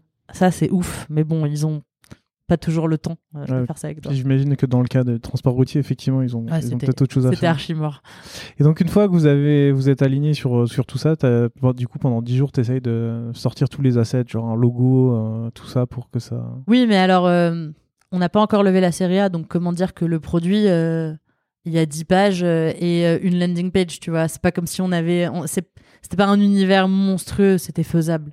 On avait un gros fichier Excel bien moche, où on avait fait la liste de tous les endroits où il fallait tout changer. On s'est rendu compte un an après qu'il y avait encore des logos qu'on n'avait pas mis à jour. voilà, mais, euh, mais, mais ça, c'était pas le truc le plus cool, mais on y est arrivé. Et c'est notamment ça qui m'a permis de recruter Allison. C'est que, une fois qu'on avait défini les codes et qu'on savait qu'on allait se rebrander, on allait avoir besoin de petites mains pour euh, bah, tout mettre à jour partout et puis faire toute la com. Quand tu fais un rebranding, tu l'annonces, etc. Donc tu as besoin de faire des ads, de, enfin beaucoup, beaucoup, beaucoup d'assets. Et euh, si tu prends quelqu'un de senior, euh, il vient, il arrête à bout de deux semaines de sa période d'essai parce qu'il a pas envie de faire ça. Si tu prends quelqu'un de junior, tu es face à quelqu'un qui est en train d'apprendre et qui va tout tester. Et c'est ce qui s'est passé avec elle. Et du coup, elle a commencé par faire la petite main sur le rebranding et elle a fini, c'est elle qui a revamptool.com et qui a sorti notre charte graphique. Ah ouais. Donc euh, c'était cool euh, pour une alternante. Franchement, elle a, elle a, elle a eu des beaux, des beaux achievements. Est-ce que du coup, elle a, elle a bossé aussi avec euh, du coup Gauthier qui est arrivé en tant que product designer après pour que cette brand s'insuffle dans le produit? Exactement. Gauthier, quand il est venu très vite, je lui ai passé le relais sur le design system et euh, ben, on n'était que trois, donc en fait, ils étaient assis côte à côte, ils ont beaucoup bossé ensemble. Euh, on n'avait pas tout à fait, on n'avait pas la, en vrai, il n'y avait pas le design system sur le point com, parce que euh, c'était pas le, même code. Euh, mais on avait, en fait, on avait la même librairie dans Sketch et, euh, et c'était euh, euh, c'était juste au niveau du code que ça différait. Mais du coup, pour les clients, tu voyais pas la différence. Et ça, c'est ouf, quoi, quand tu t'arrives à faire quelque chose d'uniforme. Bon, le produit, ça dépendait des pages, hein, parce que quand quand moi j'ai quitté Everode, on n'avait pas encore migré tout le tout le design system. Et donc il y avait des pages encore dans leur jus de la version avant Jordan, des trucs vraiment très vieux. Et puis il y avait des choses qui étaient nouvelles. Euh, et ça, c'est un truc où je me suis pas mal pris la tête. Euh, comment t'implémentes un design system Tu vois, la, cette phase un peu hybride où t'as pas fini la migration. Ouais. T'as deux approches. Soit tu peux l'avoir par composant, soit tu peux l'avoir page par page. Au début, on l'a fait on a commencé par page par page chez euh, Everode. Il faut surtout pas faire ça. Ne faites pas ça pour les gens qui nous écoutent, parce que quand tu fais ça, tu te retrouves avec un produit complètement incohérent. Alors que si tu le fais composant par composant, tu changes tous tes boutons. Alors le taf de rollout, il est horrible pour le dev qui le fait, mais euh, tu changes tes boutons, du coup tu as les mêmes boutons partout, puis tu as les mêmes euh, input fields partout, enfin tout ton atomique, il se change au fur et à mesure et du coup tu gardes de la cohérence quoi. C'est intéressant ce que tu dis là parce que euh, je sais que moi dans ma boîte j'ai aussi ce débat là et donc nous on a décidé de le faire page par page. Pour une raison plutôt plutôt de temps de dev c'est de se dire que si tu passes sur toutes les pages, sur certaines pages où tu modifies un input où en fait euh, personne ne va jamais, ça n'a pas d'intérêt de le changer parce qu'en fait c'est une page qui est cachée, qui doit être utilisée une fois par mois par une personne, tu vois. Comment tu, peux justifier justement ce fait de se dire euh, en fait il faut le faire partout pour tous les composants? Ouais, en fait non mais t'as raison, ça dépend du contexte parce que chez, chez Everode on avait fait par page exactement pour les mêmes raisons que toi. Ouais. À l'époque, j'étais allé interviewer des mecs de Airbnb et aussi l'équipe de Blablacar où je me disais mais comment ils ont réussi à faire ça? J'avais j'avais déjà creusé ça à l'époque où je travaillais chez PrestaShop, on avait les mêmes problématiques et euh, les deux m'avaient donné la même réponse euh, qui est la même que celle que tu viens de dire, c'est euh, en réalité c'est sur tes expériences cœur que tu veux de la cohérence, le reste tu t'en fous. Ouais, c'est ça. Mais du coup, quand tu fais ça, tu as des problématiques de perf, de maintenabilité, euh, de scalabilité, etc. Donc ça dépend un peu de, l'approche et de tes moyens. Chez Payfit, actuellement, on est en train de finir la migration de notre design system. on a une squad dédiée à ça. Donc en fait, pour le rollout, il y a des gens qui sont full-time dédiés aux enjeux engineering. Donc on peut se le permettre, alors que chez Everode, on n'avait euh, pas de dev euh, dédié au design system pendant longtemps. Il y en a un qu'on a, on a, eu un lead dev front qui nous a rejoint à un moment donné et qui s'est beaucoup impliqué dedans. Mais en tout cas, au début, quand t'arrivais à en une page, t'étais content, quoi. Mais, mais en fait, très vite, on s'est retrouvé du coup avec un espèce de truc Frankenstein immonde parce que entre le moment où t'as revamp toutes tes pages les plus importantes, sauf celles que personne n'utilise trop, t'as quand même un truc entre deux où t'as trois quatre pages hyper importantes qui sont refaites et d'autres non et, euh, et tu peux te retrouver avec des choses un, un peu pourries, quoi. Ouais, justement, c'est pour ça que je te pose la question comme ça. Je crois qu'il n'y a pas de réponse magique. C'est un vrai sujet compliqué. Ouais, je pense que ça dépend du contexte et euh, je vais finir de parler d'Everroad et puis après quand on parlera de Payfit, on parlera de, de ton équipe design system. Mais, euh, mais effectivement, oui, c'est un sujet assez compliqué dans le sens où en fonction de, chaque équipe design, chaque équipe tech et de chaque, chaque boîte, c'est un, peu, un peu le bazar. Je passe pas trop de temps non plus sur Everroad parce que tu as fait tout un épisode dans lequel tu racontes tout ce que tu as fait dans, la French Touch. Donc je renvoie les personnes euh, qui, veulent en savoir un peu plus sur euh, cet épisode-là parce que tu, parles, tu parles pendant deux heures en fait. Donc comme ça, tu peux, euh, les gens peuvent l'écouter. Je le mettrai dans la description. Mais il y a une personne qui m'a posé une question sur, ton départ. C'est Rémi Guyot, le VP Product de Blablacar, qui m'a demandé quelle a été ta plus grande leçon apprise chez Everroad.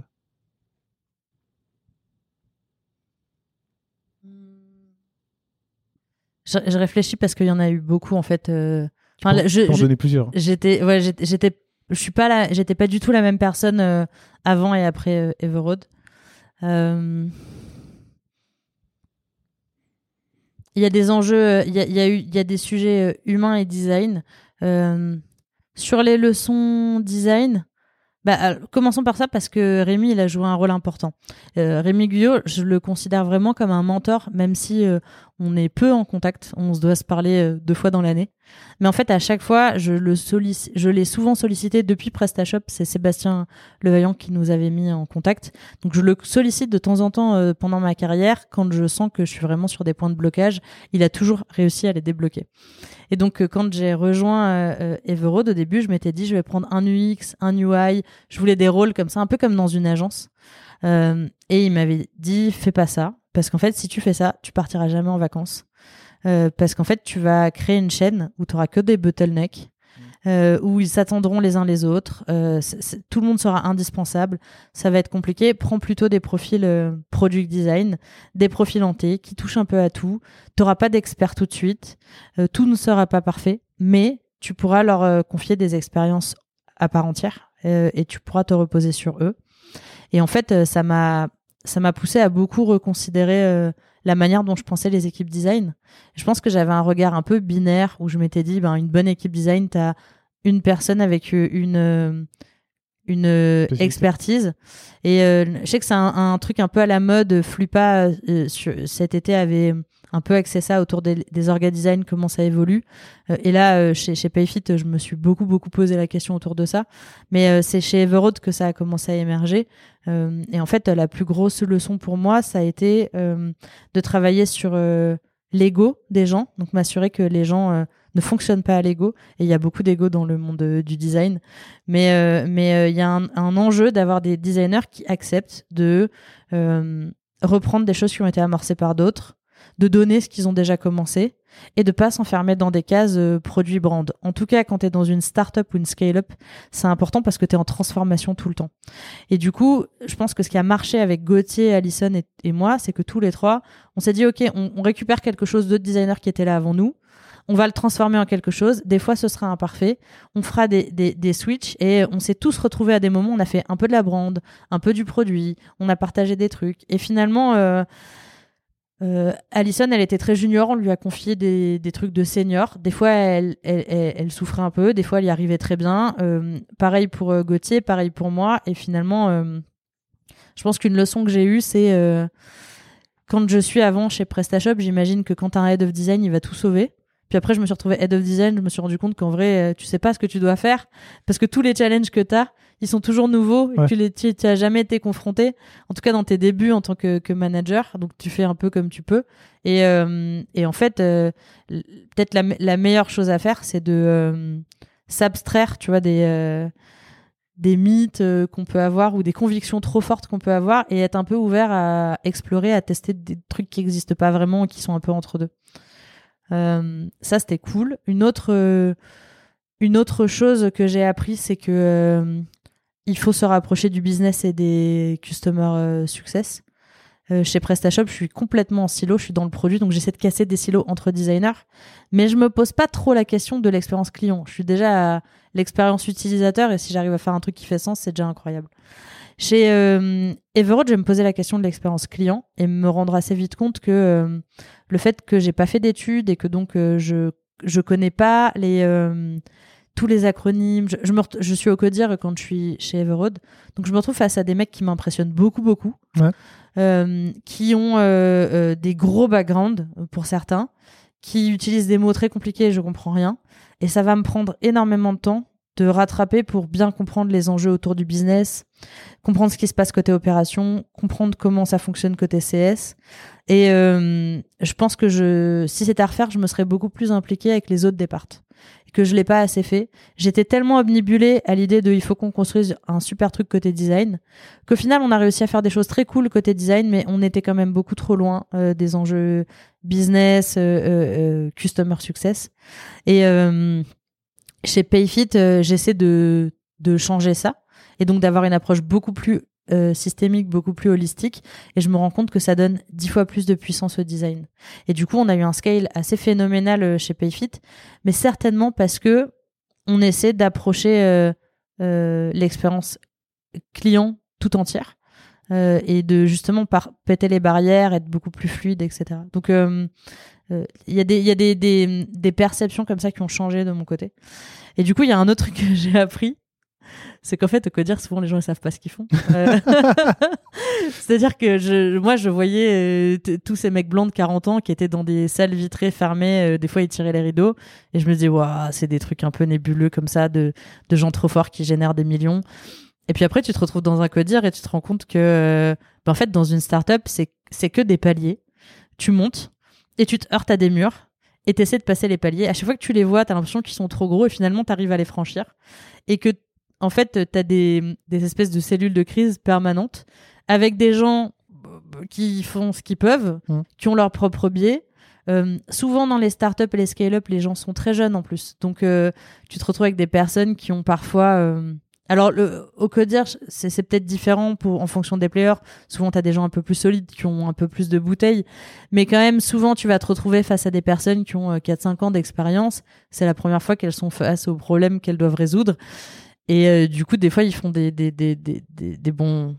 Des fois, ils ont des bons choix et des fois, vraiment, c'est n'importe quoi. Et puis, euh, souvent, euh, on parle pour rien dire, quoi. Et j'ai des souvenirs de réunions chez Everode, mais un peu partout. Hein, plus tu montes en leadership, et ça nous arrive aussi chez Payfit, hein, il y a des moments où tu as besoin de beaucoup parler, beaucoup réfléchir avant d'arriver au truc, un peu l'illumination, où tu vas dire « Ah putain, mais c'est ça qu'il fallait qu'on fasse ».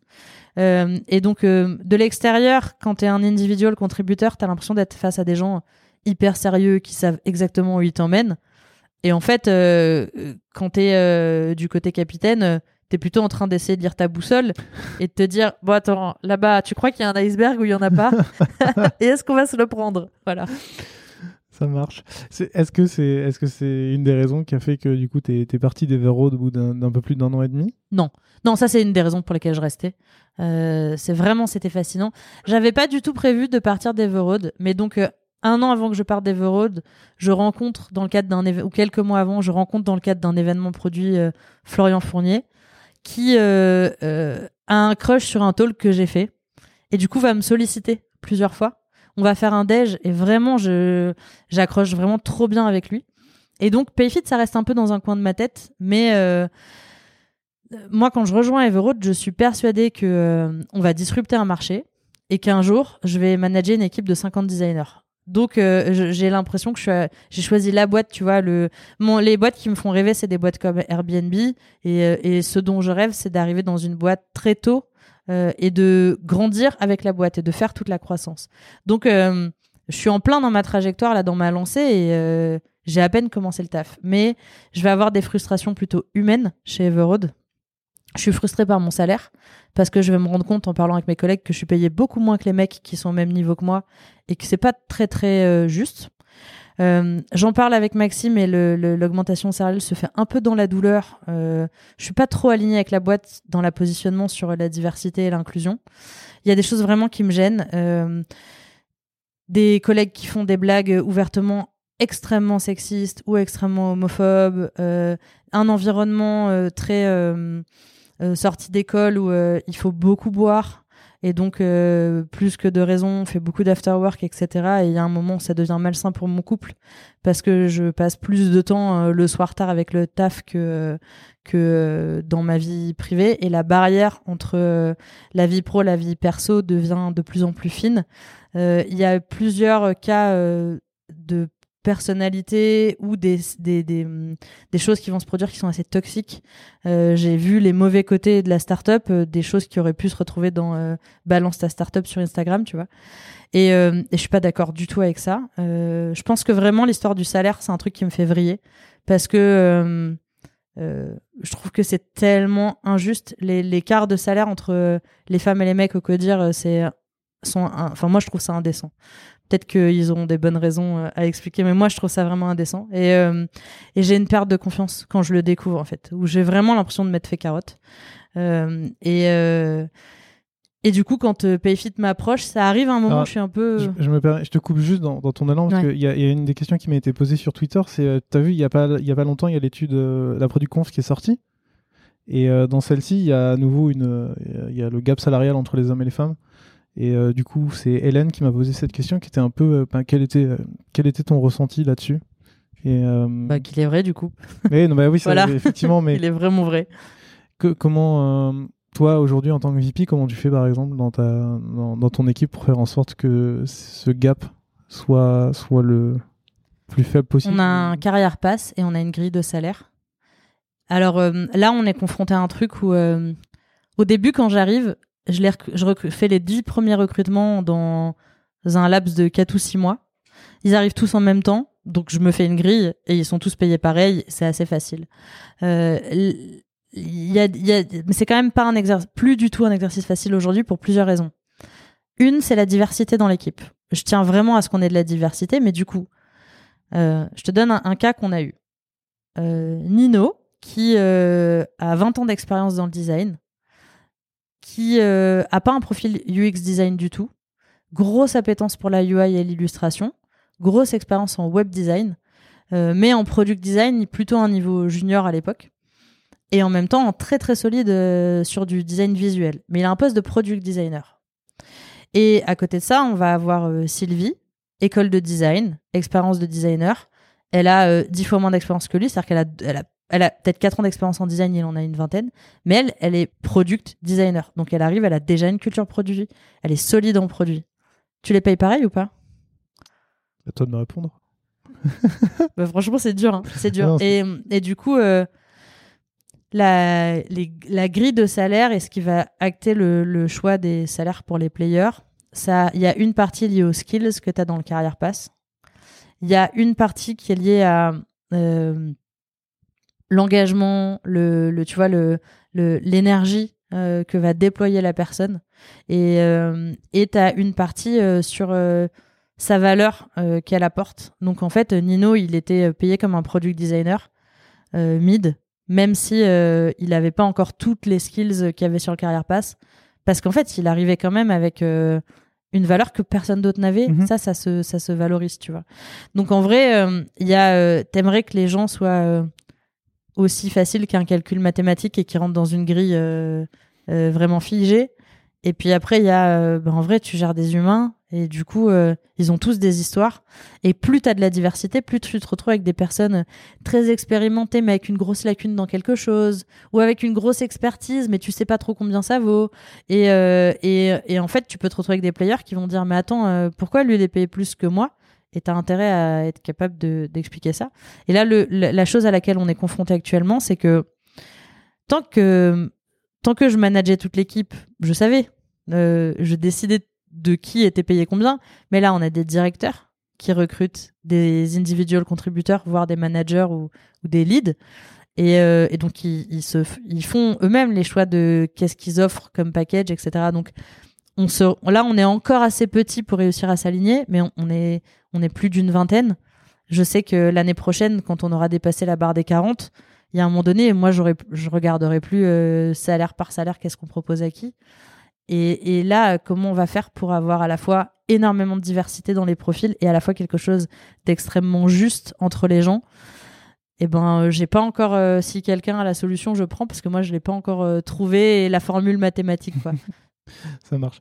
On, va revenir là-dessus quand on va parler de ton équipe justement, juste pour, pour comme j'ai digressé la raison pour laquelle du coup tu as quitté Verroad, c'est euh, c'est que euh, c'est tout ce que tu disais tout à l'heure. en gros, c'est un, un, environnement qui est plus du tout sain pour ma vie perso. Un épuisement, mais un épuisement hardcore parce que euh, on, en un an et demi, on fait un rebranding, deux levées de fonds, on construit l'équipe design, on réorganise le produit, on pose tous nos frameworks, on fait évoluer aussi notre business model on ouvre un pays, c'est énorme. Mm. On déménage, euh, on définit les valeurs de l'entreprise. Puis dans les petites scale-up, tu fais un peu de tout. Donc, euh, tu fais pas que du design, en fait. Quand tu es head of design, tu participes à euh, la structure de carrière passe de ta boîte, les systèmes de performance review de l'entreprise, beaucoup de RH, tu fais des événements, enfin voilà. Et, et en fait, euh, ma life, c'est euh, bosser 10 euh, heures par jour, 12 heures par jour. Le, fondeur vient de chez Rocket Internet, donc tu as quand même une culture de tu bosses dur, mm. vraiment très dur, et tu, tu sacrifies beaucoup pour la boîte. Et donc, je suis très, très, très fatiguée au bout d'un an et demi. Plus, ce truc des salaires me, me met vraiment en colère. J'ai vraiment un grand sentiment d'injustice. Et c'est pile à ce moment-là que Payfit me relance. Et Payfit a évolué et ils sont plutôt en train de se dire non mais en fait il faut vraiment qu'on soit centré euh, utilisateur. Et donc ils arrivent en m'offrant un peu euh, tout le truc qui fait rêver. C'est à dire que ça fait des mois qu'ils me chassent. Euh, donc ils ont vraiment envie qu'on bosse ensemble. Ce qui fait que je me dis waouh alors si les fondeurs ont autant envie d'avoir des designers déjà ça ouvre des portes. Ils viennent de lever de l'argent donc ils ont beaucoup d'argent. Ils ont des gros moyens et puis, euh, euh, dans les gens qui chassent pour le poste de VP produit, il y a Sébastien Levaillant avec qui j'ai bossé chez PrestaShop et j'ai adoré. Enfin, il y a un mélange, il y a plein de choses qui font que je me dis, wow, ça a l'air quand même vraiment cool. Et puis finalement, le salaire qu'ils vont me proposer, c'est un salaire euh, juste au prix du marché, euh, beaucoup plus important que celui que me propose Everode. Et du coup, euh, bah là, ça, enfin, tout ça pour dire que c'est pas qu'une histoire d'argent mais l'argent, pour moi, c'était lié euh, à la confiance que j'avais. Euh, donc, il avait, une... c'était plus une histoire de confiance que de thunes. Et il y avait aussi une histoire de moyens. Euh, chez Everode, on était petits. Je les ai rejoints en pensant qu'on allait scaler l'équipe design. en fait, finalement, à la fin, on était toujours une toute petite équipe design avec des challenges de plus en plus gros. Donc, c'était de plus en plus dur. Hein, on était de plus en plus stretch. Et, et, chez Payfit, bah, je repars de zéro parce qu'il y a que un product designer en poste. Euh, deux du coup entre temps parce que j'en recommande un etc mais euh, mais en gros au moment où j'arrive ils sont deux. Et euh, il y a quand même tout à reconstruire mais les moyens sont différents. Que ce soit financier etc et puis j'ai beaucoup appris chez Everode. Ça a vraiment été hyper formateur en tant que head of et donc j'arrive où je sais déjà comment je veux structurer mon équipe, comment je veux la construire, ce que je vais faire, etc. Donc, euh, parce que toi, plus qu'à dépiler, quoi. Parce que justement, toi, le, le rôle, les missions qui te sont proposées, c'est quoi concrètement? Chez Payfit? Oui. C'est la fin de la première partie de l'épisode avec Léa. On se donne rendez-vous dans un mois pour écouter la deuxième partie, au cours de laquelle Léa va nous parler de son arrivée chez Payfit en tant que VP Design, de la façon dont elle a créé son équipe et de la façon dont elle l'a fait évoluer.